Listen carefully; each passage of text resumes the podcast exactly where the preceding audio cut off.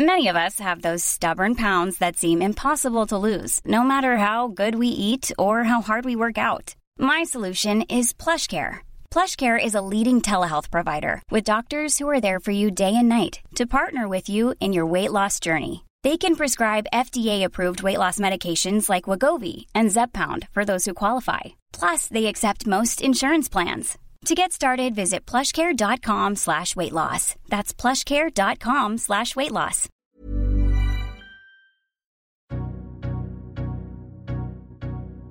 El 70% de las mujeres mexicanas, eso sale un estudio en el año pasado, 70% de las mexicanas no se sienten identificadas con lo que ven en publicidad. ¿Quién tiene el poder para escoger qué es lo que sale y lo que no? Creo que también, como dicen, hay que reconocer que hemos avanzado y también los publicistas o la publicidad ya no tiene el monopolio de escoger qué es lo que aparece y tiene influencia en una pantalla y qué no.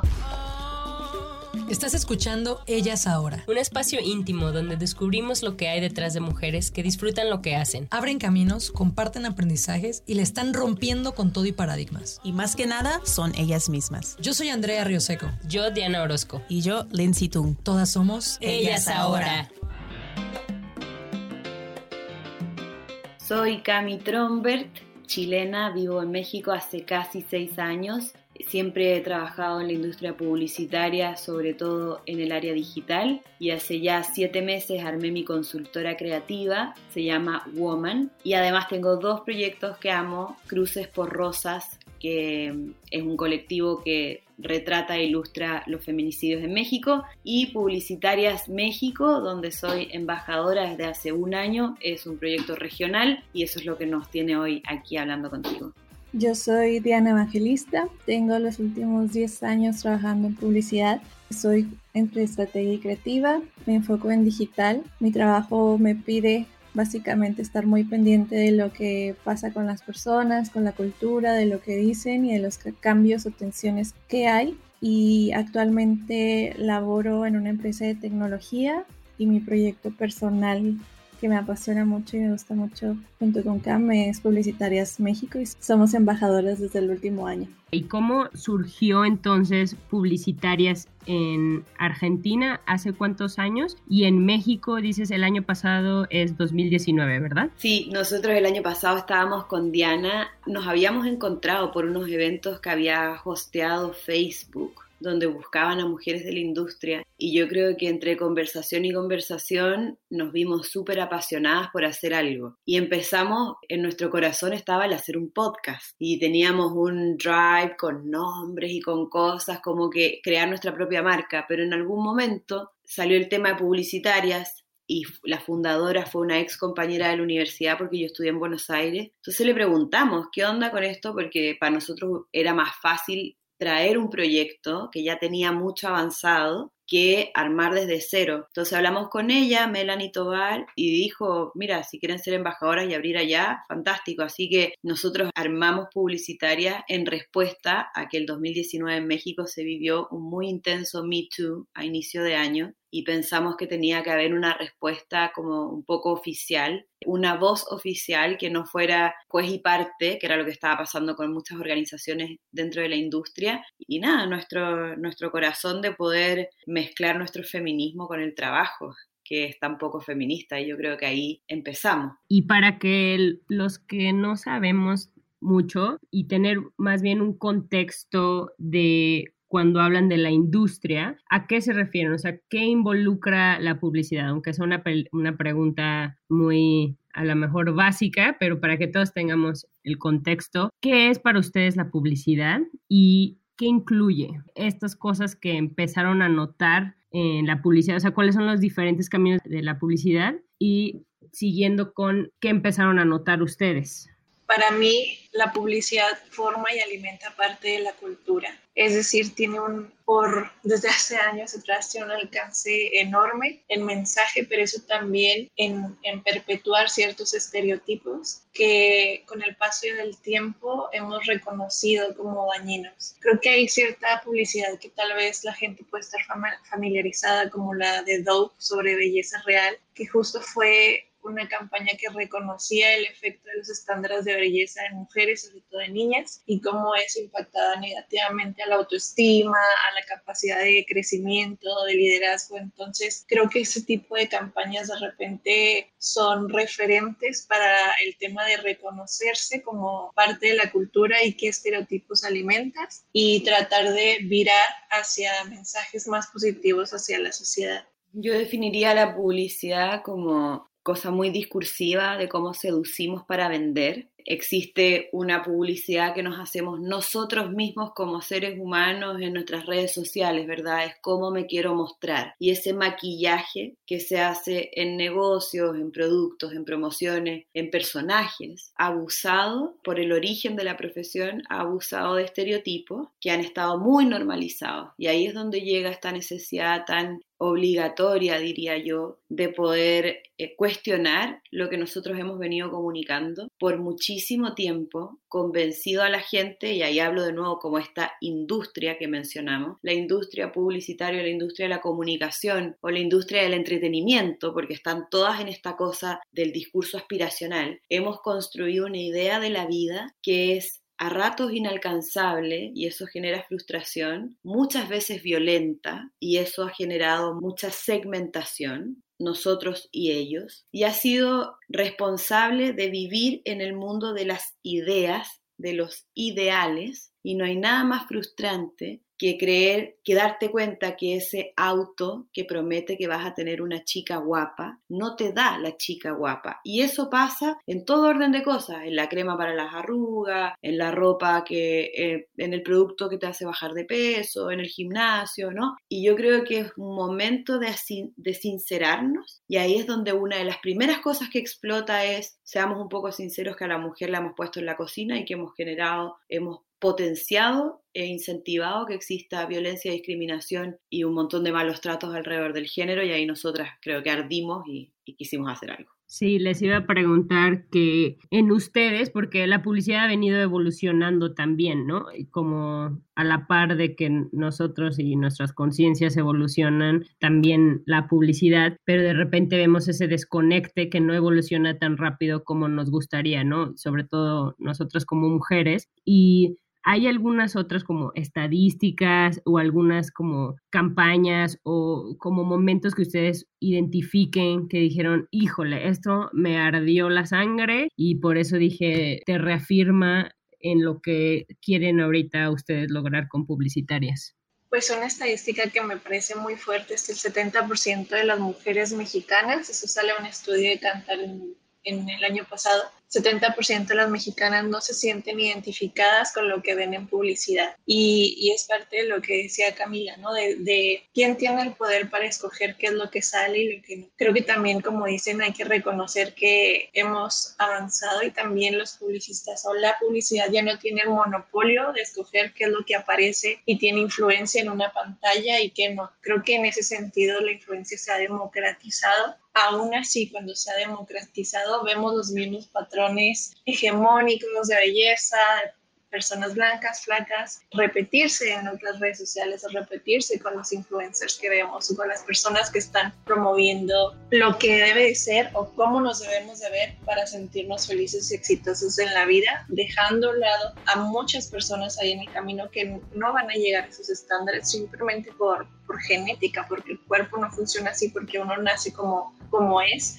Y no es bueno enseñar que hay que llegar a ser así para poder ser alguien, sino más bien tenemos que hacer que el mundo abrace y adapte a las personas que no se ven como ellos y que no batallen como no batallaron otras personas para llegar a donde están. Sí, justo yo, hay algunas luchas que yo hago desde la frustración y el enojo. Acá yo creo que fue como, tengo una posibilidad de aportar y fue bastante más propositiva mi actitud. Pero yo venía escuchando yo me desenvuelvo en un área creativa, entonces soy de muy pocas mujeres en México y diría que en Chile me pasaría similar, tal vez una estadística no tan grave, pero yo siempre fui percibida en México como la mina, lo voy a decir en chileno, acuática, ¿ya? Esto es como esa mujer que es demasiado intensa, que siempre genera, digamos, como tensión en la reunión, y me frustraba a mí llegar a mi casa y decir, ¿por qué tengo que ser ese personaje? Porque le acomoda al otro.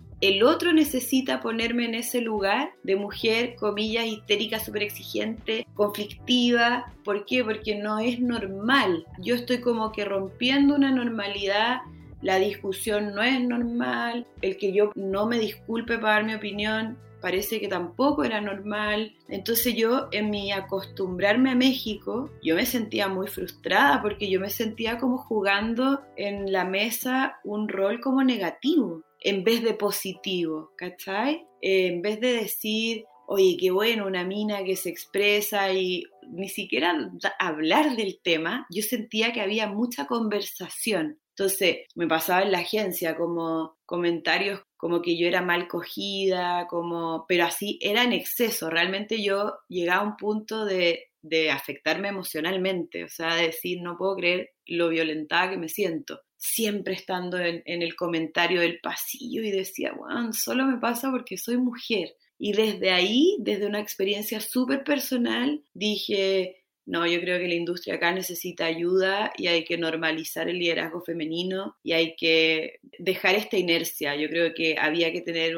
una comunidad donde estas cosas se pudieran hablar donde la frustración se pudiera hacer catarsis y no en el cigarro, en la terraza del trabajo, eh, donde vuelves a contribuir a este chisme y a esta cosa colectiva nociva. Publicitarias puede ser ese espacio donde, donde podamos explicar como con mucha franqueza cómo es el proceso de crecer en este trabajo siendo mujer, poder dar herramientas, poder inspirar, poder que las más pequeñas vean que es posible y que no tiene que ser posible porque alguna de nosotras sea jurado en Cannes, es como que es un festival de publicidad muy importante, sino que también es eso, es como romper esa idea de éxito, o sea, no es posible solo porque alguna de nosotras llegue algún día a la luna publicitaria, o sea, es posible convivir y no tiene que ver con qué tan exitosa seas, no sé. En mi caso, nace estas ganas de hacer algo a partir de leer cosas que no tienen que ver con publicidad. Me puse a leer un montón, primeramente libros escritos por mujeres, biografías en su mayoría, y ahí empecé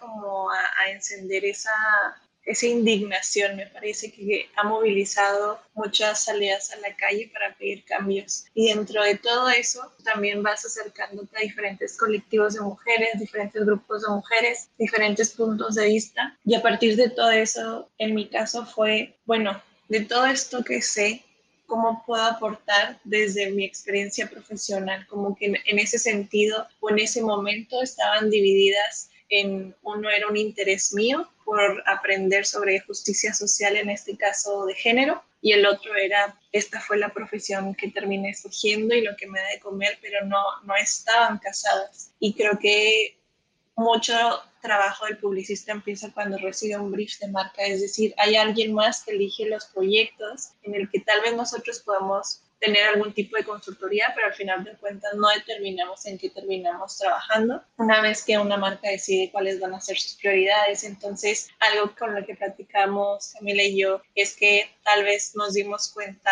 o nos tomó tiempo darnos cuenta que no necesitábamos de una marca para hacer lo que realmente nos gusta, sino eso se puede convertir en un proyecto personal y con personas que tienen las mismas afinidades y pasiones que tú puedes hacer esos proyectos personales. Y eso es lo que a mí me ha gratificación y en eso se ha transformado este proyecto publicitario para mí. Esas ganas o ese ímpetu, esa indignación que tenía, poder verla volcada en este proyecto, pero también en un proyecto que sobre todo me permite tener una comunidad o, conectarme con otro tipo de mujeres que tal vez tienen la pasión pero no tienen la información o tiene la información pero le falta la pasión, no sé, creo que es un grupo diverso donde nos acercamos por diferentes razones, a veces son razones sociales, personales, intelectuales, creo que es importante darle cabida a todo eso, escuchar y, y sentirnos acompañadas porque Creo que eso es algo que no había vivido hasta estos últimos años, el sentir un acompañamiento y es algo que yo misma he aprendido a hacer, que definitivamente nunca lo aprendí y nunca lo había visto como, como una norma o algo que había que hacer, ¿no? De acompañar o defender o de estar al lado de las mujeres. Eso creo que como sociedad nunca nos lo enseñaron y ahora es reaprender o desaprender todo eso para, para poder tener estos espacios en los que podemos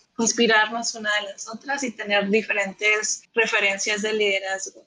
Me encanta que eso que comparten, porque creo que habla de mucho autoconocimiento, reflexión y de esto que mencionas del acompañamiento. Yo también lo sentí, eh, esa necesidad como de mentoría también, o sea, como tanto acompañamiento como mentoría, lo que mencionabas, ¿no, Cami? De también ver a otras que están igual que tú o que apenas van o que ya les pasó simplemente esa como relación y esa poder hablar de eso eh, te libera y te ayuda y también te a dar un significado diferente a lo que estás haciendo, ¿no? Y eso es súper importante. Y luego, como dices, Cami, llevarlo a la acción, ¿no? Ser propositivos y ustedes eso están haciendo con Publicitarias México. ¿Me pueden dar ejemplos de esta comunidad y, y de esto que están logrando ahorita? Lo que más estamos haciendo hoy por un orden como que nos pusimos para, para meternos al mercado mexicano es primero armar una comunidad.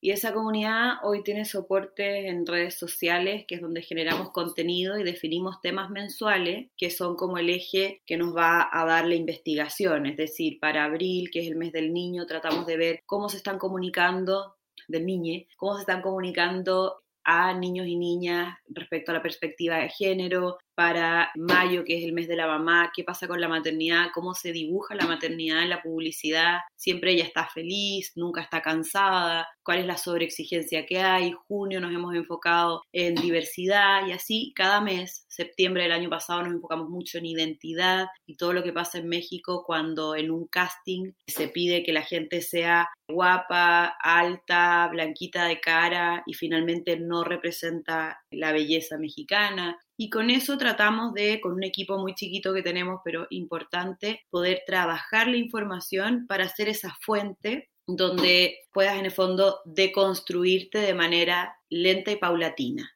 Ese es como uno de nuestros objetivos. Tenemos muchas cosas en mente que siempre han sido pausadas por contingencia, pero, pero ideas de eventos, hemos hecho un par de, de tallercitos donde incluso las chicas de nuestro staff han podido como compartir, pero creo que estamos en una fase inicial donde lo que queremos es informar de manera constante sobre cuáles son las preguntas que la gente se tiene que hacer si trabaja en esta industria. Y sobre eso, a nivel regional, porque existe en varios países de la región, se lanzó este año un juego de cartas de 54 cartas para poder identificar si tu campaña o tu idea tiene o no perspectiva de género. Estas 54 cartas se venden, pero también hay una versión digital que puedes descargar y es un juego bastante lúdico para hacerte las preguntas necesarias. Creo que incluso nosotras al tomar el mazo podemos observar que hay preguntas que no nos hacemos. Entonces, publicitaria hoy en México es un poco eso, son esas preguntas que tenemos que hacernos, revisar. Sí, perdón, ¿cuáles son esas preguntas? Estás hablando de preguntas y yo, ¿cuáles son esas preguntas? Eh, a mí hay una que me marcó mucho, que es como una gráfica donde te muestra el, dice, ellas con una tipografía cursiva, casi rosa, muy amable, llena de florcitas, como estas flores, estas letras más románticas, y luego hay escrito un ellos con una letra fuerte, rígida, más como sería la de Nike. Y cuando yo vi esa carta, dije, Claro, nosotros a veces ni siquiera es en el discurso hablado que caemos en, estereotipos, sino que gráficamente desde ahí hay productos que se construyen rosa para la mujer y fuertes y súper energéticos para los hombres. Las preguntas son si es que los roles se pueden intercambiar dentro de la comunicación, si es que se está mostrando todo tipo de cuerpo. Las preguntas son interesantes. Yo creo que, por ejemplo, los que aparecen en esta pieza publicitaria y vea qué aspecto tienen y qué roles cumplen, representan de manera realista al público, sí o no. Cuando hablamos de tecnología, ¿quiénes son los que siempre tienen el conocimiento y la experiencia en la tecnología? Como para ver si estamos cayendo en un cliché y siempre son o los hombres o los jóvenes, ¿no? Que la mujer parece que nunca, nunca da una con tecnología. ¿Se muestra o no? Este es interesante, la Mujer Maravilla. Hay una tarjeta que se llama Mujer Maravilla y es como, no sé si tienen en mente el MAVE la multimujer o algo así, que eso es su slogan, pero porque si estamos mostrando a la mujer como una multitask y se da a entender que para ser exitosa la mujer debe vivir sobrecargada de actividades. Entonces te haces esa pregunta y te encuentras con varios dilemas porque en algún momento unas primeras corrientes de feminismo ignorantes en la comunicación nos construyeron un discurso que para empoderar a la mujer había que llenarla de actividades. O sea, tenía que ser súper poderosa. Y si no era súper poderosa, no, era, no, no se validaba a sí misma. Entonces, ella se levantaba muy temprano, tenía tiempo para hacer una rutina, seguramente meditaba, hacía yoga, se tomaba un desayuno saludable porque también se daba el tiempo para eso, leía un libro, le iba bien en el trabajo, siempre estaba peinada, abrazaba a sus hijos, se veía con las amigas, hacía un brindis en el bar. Entonces, esta cosa otra vez de hacer imposible que la mujer entre en esa historia. ¿Por qué? Porque yo no saludo siempre a mis hijos de manera cordial, no me da el tiempo para juntarme con mis amigas, si desayuno me peino, si me peino no desayuno, ¿verdad? Entonces esa multimujer, que yo creo que, que es cuando necesitamos más, tener más ojo con el feminismo en la comunicación, esa multimujer sigue siendo una bofetada de sobre exigencia y ahora no es con la limpieza, la cocina y los niños, pero ahora te agregué siete cosas más con las que tienes que meter en tu agenda porque si no, no eres, no eres poderosa. Todas esas preguntas son interesantes porque yo creo que en la deconstrucción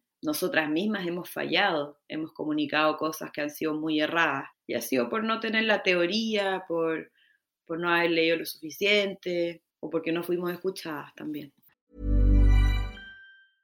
Hey, I'm Ryan Reynolds. At Mint Mobile, we like to do the opposite of what Big Wireless does. They charge you a lot, we charge you a little. So naturally, when they announced they'd be raising their prices due to inflation, we decided to deflate our prices due to not hating you. That's right. We're cutting the price of Mint Unlimited from $30 a month to just $15 a month. Give it a try at mintmobile.com slash switch. $45 upfront for three months plus taxes and fees. Promo for new customers for limited time. Unlimited more than 40 gigabytes per month. Slows. Full terms at mintmobile.com. Creo que el mazo particularmente, justo es importante decir que te da preguntas, tal vez no te va a decir, estas son las cinco cosas que hacer, porque hay, hay temas muy subjetivos, hay temas que dependen de muchas cosas, ¿no? Entonces, no pretendemos sobresimplificar un problema tan enraizado, simplemente lo que pretende es ponerte estas preguntas a la mesa para que las discutas con tu equipo. Y, y, es bien interesante ver cómo cada quien puede interpretar una pieza de publicidad haciéndose las mismas preguntas, como decía Cama ahorita sobre la mujer super maravilla que hace todo, creo que eso es algo que sobre todo en Día de Madres vemos muy romantizado, en que todo eso lo hacen por, por amor, cuando yo creo que debemos estar hablando de por qué no repartimos más los trabajos de cuidado. Ese es uno de los principales problemas que tenemos en México, en suma con la violencia y el trabajo no remunerado o la disparidad de salarios. Y, en lugar de estar promoviendo, a veces precisamente por no tener la teoría o las fuentes o las herramientas,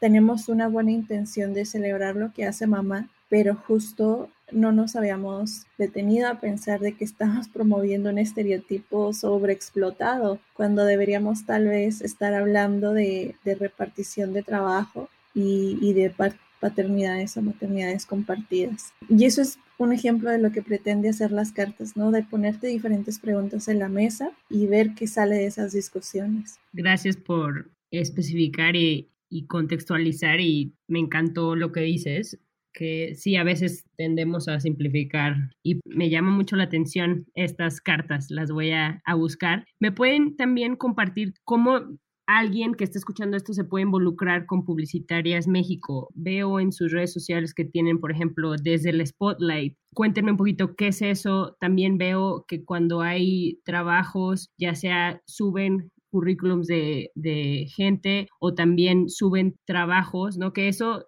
se me hace súper valioso porque muchas veces, sobre todo ahorita es muy relevante cuando estás buscando un trabajo que sientes que aplicas y hay 10.000 otras personas que están aplicando para el mismo trabajo, también como que dices, ¿cómo le hago? ¿Lo estoy haciendo bien? ¿Cómo puedo contactar a alguien de la empresa para mandarle mi trabajo porque seguramente mi aplicación se quedó perdida o no sé? Este tipo de cosas se me hacen muy valiosas que a veces lo vemos como un detallito, pero a mí se me hacen muy importantes y, bastante grandes en ese sentido. ¿Me podrían platicar un poquito más de eso? Justo ahora que hablas del tema laboral, nos hemos tratado de meter en eso porque hay un, un estudio de LinkedIn que ahora el dato no lo voy a decir tal cual, me da pena, pero el job description tiene 10 requerimientos. Creo que los hombres suben su currículum cuando cumplen con 3 de esos 10 y las mujeres 8 de esos 10. Entonces, evidentemente, el que recluta recibe mucho más currículum masculino porque la mujer se pone muy insegura y el hombre muy extremadamente seguro. Entonces, una de las cosas es poder ayudar a las chicas a cómo armar su currículum. Hemos hecho trabajos de cuáles son las palabras que tienen que usar, cómo sentirse orgullosa de sus logros, cómo no ir como que están pidiendo una oportunidad que no se merecen. Nos cuesta mucho más a las mujeres pedir aumentos de sueldo que a los hombres. Entonces, meternos en eso para poder dar herramientas y ahí estamos con publicando también oportunidades laborales para que nuestra comunidad sí tenga un espacio más oportunidades. O sea, si alguna agencia nos manda una solicitud, bueno, primero se redacta el lenguaje inclusivo, pero lo segundo es que dentro de ese corazón empresarial o de ese, de ese why haya un compromiso con la cuota y que busquen mujeres porque no podemos seguir diciendo que no hay mujeres ni en esta industria ni en otras. Entonces sí queremos que ser, ser un lugar para que las mujeres puedan encontrar trabajo, generando este nexo. Y el Spotlight cumple con otro de los, de los roles de publicitaria que es si no mostramos el liderazgo femenino, las mujeres van a creer que no es posible llegar a esas posiciones. Y nos parece interesante poder reconocerlas. Tenemos el caso de una, de una muy cercana amiga, Ana Luna, que ella ha ganado dos veces, creo que Leones en Cannes, y nunca ha estado en la ficha. Ella fue parte de una, de una campaña para una marca de toallitas femenina que inventaron una palabra en un lenguaje autóctono mexicano para hablar de las partes íntimas porque esta comunidad indígena no mencionaba palabras como vagina, útero, clítoris, etc. Entonces la campaña es muy exitosa, ella es parte de la campaña, pero igual no tuvo la vitrina que tuvieron los hombres de ese equipo y los hombres de esa agencia. Publicitarios lo que tiene que hacer con mayor ruido es hablar sobre esas mujeres, reconocerlas, aplaudirlas y poder tener una discusión un poco más par respecto a que el liderazgo no está solo en los hombres, solamente que las mujeres no estamos siendo lo suficientemente entrevistadas o fotografiadas, no sé. Sí, eso es un poco también lo detrás de ellas ahora que notaba eso, que decía, ¿dónde están estas historias de que no estoy escuchando? Y dices, bueno, a veces tú tienes que hacerlo tú misma. Dianis, ¿quieres compartir algo más de lo que están haciendo ustedes con su comunidad? Creo que justo identificar que batallamos en encontrar ese talento femenino debe ser parte de la reflexión. También lo escucho en organizadores de eventos o paneles que dicen, bueno, pero ¿dónde están? ¿Pero qué no hay? Y ese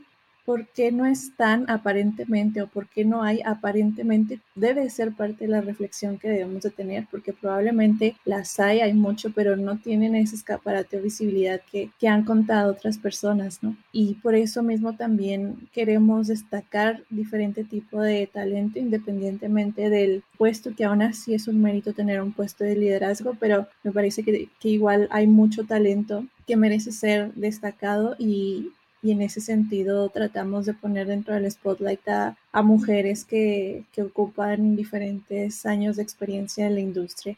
Y hay diferentes formas de acercarse a publicitarias. Hay personas que han escrito para nuestro blog, tenemos un blog regional y ahí nos pueden mandar un correo a mexico.publicitarias.org si tienen algo que decir que cubra algo sobre la perspectiva de género, ángulo femenino o un análisis. Nos gustaría mucho destacar ese pensamiento y trabajo dentro de nuestro Instagram, que es publicitarias-mx, se nos han acercado por DMs personas que nos dicen que quieren colaborar con fotos o, o justo como ellas ahora también.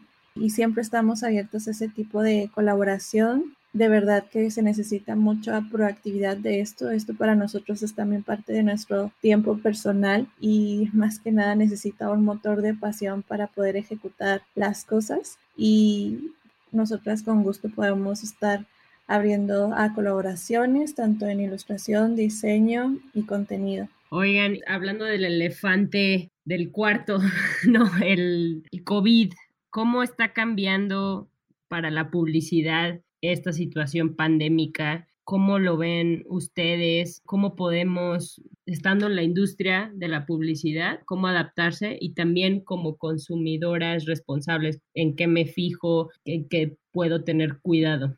Bueno, el COVID ha cambiado desde la forma como se produce la agencia de publicidad suele trabajar con proveedores con los que se filman comerciales, que digamos que es como la gran síntesis de una, de una pieza de comunicación, y todo eso está parado. Por otro lado, hemos visto un crecimiento en las agencias digitales muy fuerte, porque la migración de todas las tiendas y locales y, y ventas está ocurriendo hoy a través de Internet. El punto de contacto que tienes con los usuarios es a través de plataformas digitales, entonces es un boom para las agencias digitales y me encanta porque nunca creí en la publicidad tradicional, me parece muy antigua. También hemos observado un aumento del consumo de televisión abierta, que venía brutalmente a la baja, y hoy las familias reunidas en el hogar vuelven a sintonizar canales tradicionales que pensábamos que, que se acababan, y el alto consumo de plataformas de streaming como Netflix, Spotify, ¿verdad? Como este contenido que yo elijo donde hay muchos usuarios que no tienen acceso a publicidad, porque son medios que, como en el caso de Netflix, no necesita eh, subvencionarse a través de la publicidad. Entonces, bastante interesante lo que está pasando. Creo que la generación de contenido, leía que en México el 45% de la gente está generando más contenido que antes en sus propias redes, de podcast, de clases de cocina, de clases de gimnasio. Eso nos hace mirar un poco al contenido extendido. La publicidad digital, que les nombro de que, que vuelve a ser el rey, también venía con cosas que internamente llamamos best practices, que para mí son completamente equivocadas, que es pensar que la audiencia solo te va a ver tres segundos estamos viendo que la gente está consumiendo contenido más extenso porque el que te consuman o no te consuman tiene mucho más que ver con la calidad del contenido y eso genera comunidad y estamos viendo cómo migran los presupuestos de nuestros clientes a ser un poco más interesantes y menos publicitarios. Yo esperaría que la publicidad como la conocemos quede al otro lado del COVID, digo, o sea, que quede en nuestro pasado y no en nuestro eh, próximo futuro, que nos enfoquemos mucho más en comunicar que en publicitar. Creo que la comunicación es más honesta que la publicidad. Y nada, que podamos ser un ente que participe en la cadena, como lo hemos hecho desde siempre, para poder fomentar negocios, para poder ser una herramienta poderosa para restablecer la economía, para poder ser como partners de los clientes y de las empresas, ser mucho más eficientes, dejar de contar cosas bonitas o chistosas y realmente volvernos relevantes para el negocio. Creo que mi mayor compromiso es cómo mis talentos y mis capacidades de comunicación ayudan justo a que, a que México en este caso se vea lo menos afectado y reactivar la economía de una manera responsable, que tiene mucho menos que ver con el consumismo y bastante más que ver con el consumo responsable. A mí me gustaría sumar también dentro de todo ese contexto que comentó Camila, es que también la producción ha cambiado tengo unas amigas, colegas que acaban de sacar una campaña grabada toda completamente en casa, ¿no? Y eso es algo que tampoco estábamos acostumbrados. Normalmente son grandes producciones, muchas personas juntas y, y acá hay cosas que tienen que seguir adelante y en este caso ellas acaban de sacar esa campaña que hicieron toda remota y, y en sana instancia. Eso por un lado en la forma en cómo trabajamos, pero por otro lado también creo que hay que tomar en cuenta que todos en este momento estamos trabajando bajo un esquema de ni siquiera sabemos nosotros qué onda con nuestras vidas, ¿no? De cuándo se puede salir o no, dónde haces el work from home. Todos estamos en este nivel de incertidumbre y primero tienes que lidiar con ese contexto emocional y para poder tomar decisiones sobre lo que va a salir en la publicidad después. ¿no? A final de cuentas, seguimos siendo personas sujetas a esta pandemia y eso ha sido algo muy importante a tomar en cuenta porque a veces tal vez queremos sobrellenar con muchas juntas para saber lo que está pasando y no necesariamente es eficiente para el equipo o a veces no sabemos cuándo vamos a regresar a la oficina o no, entonces una comunicación proactiva que dé visibilidad sobre lo que los líderes están pensando o sobre los los jefes están pensando sobre la apertura de la oficina, también ayuda al equipo, ¿no? Entonces creo que todas esas son dinámicas del día a día que terminan afectando el estado anímico y cómo terminas ejecutando tu trabajo a final de cuentas. Otra cosa que, que, he estado leyendo, me encanta el Trend Report que hace JWT Intelligence. Sacan las 100 tendencias del año y sacaron hace muy poquito las tendencias que pueden mantener con el COVID y nuevas tendencias, pero hay una que se llama la prescripción del positivismo y me parece interesante que hay un llamado de la OMS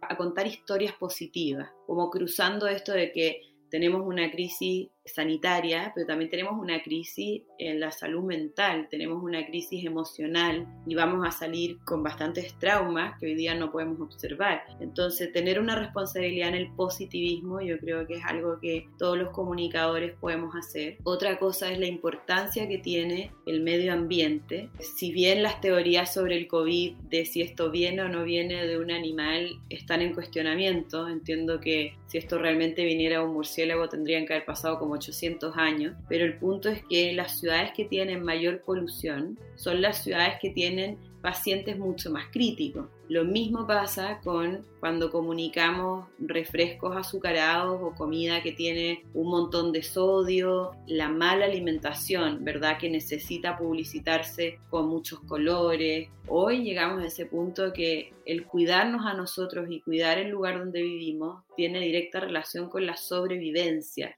Ser saludable tiene que dejar de ser una moda. No es una moda nunca más. O sea, no es el restaurante hipster de eh, la condesa que te da tu, no sé, late con, leche de almendra. Hay algo que es mucho más mainstream hoy y es, hay una necesidad de sobrevivir. Y ahí es donde yo creo que la comunicación tiene que volver a escribir su decalo, su credo. Y pienso que es dejar de comunicar cosas que sean, que nos vuelvan como un pedazo de caca en la cara, porque también fomentar industrias que nos hacen daño de manera muy práctica, deberíamos evitarlo. Deberíamos tener, elegir quienes podamos, clientes que realmente sean coherentes con el mundo al que vamos a salir a vivir y creo que nosotros somos un, como industria una presión a esos clientes a que también reformulen su forma de producir, su forma de, de existir. Pues creo que también, aunada toda esta crisis sanitaria, mental, de salud, económica, también esto fue un acelerador a la violencia de género y tampoco podemos dejarlo de lado, ¿no? Y, nos hemos cuestionado también cómo se puede seguir trayendo visibilidad a eso a pesar de que hay muchas cosas sucediendo al, al momento. Y sí, ahorita que decía sobre consumo responsable, me quedé pensando también hay un consumo responsable en medios, sobre todo para, para la salud mental, porque creo que a final de cuentas estar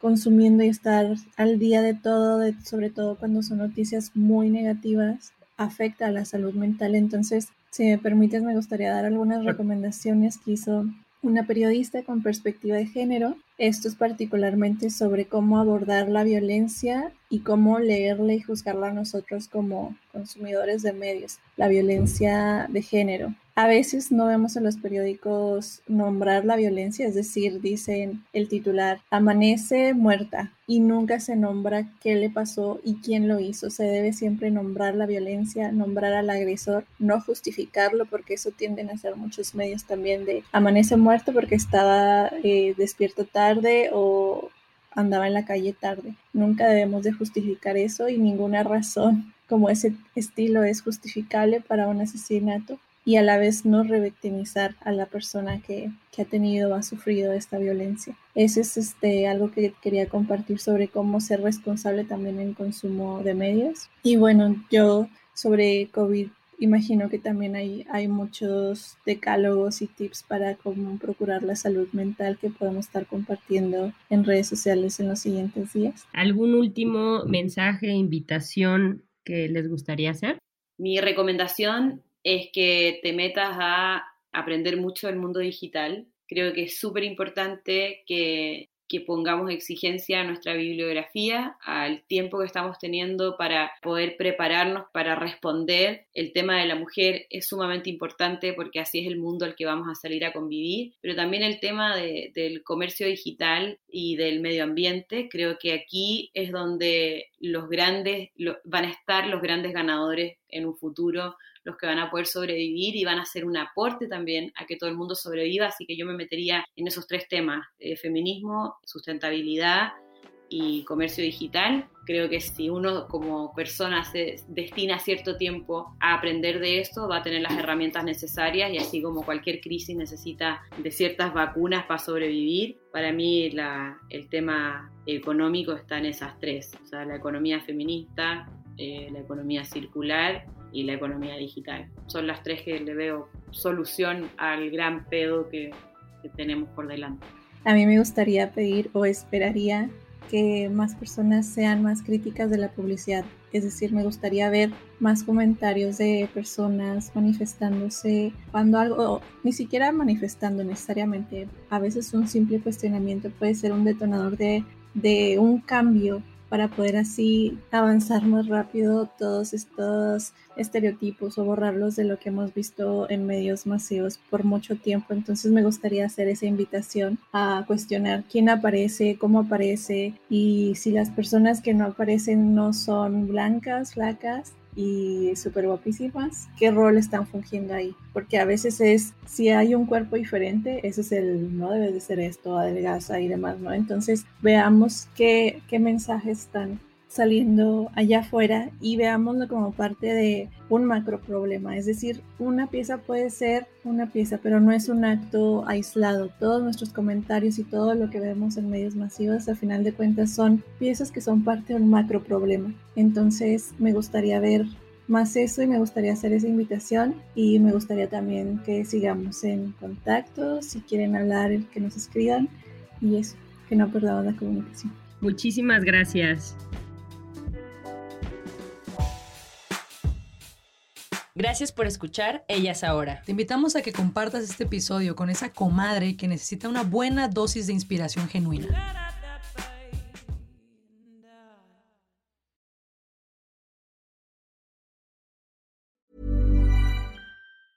Planning for your next trip?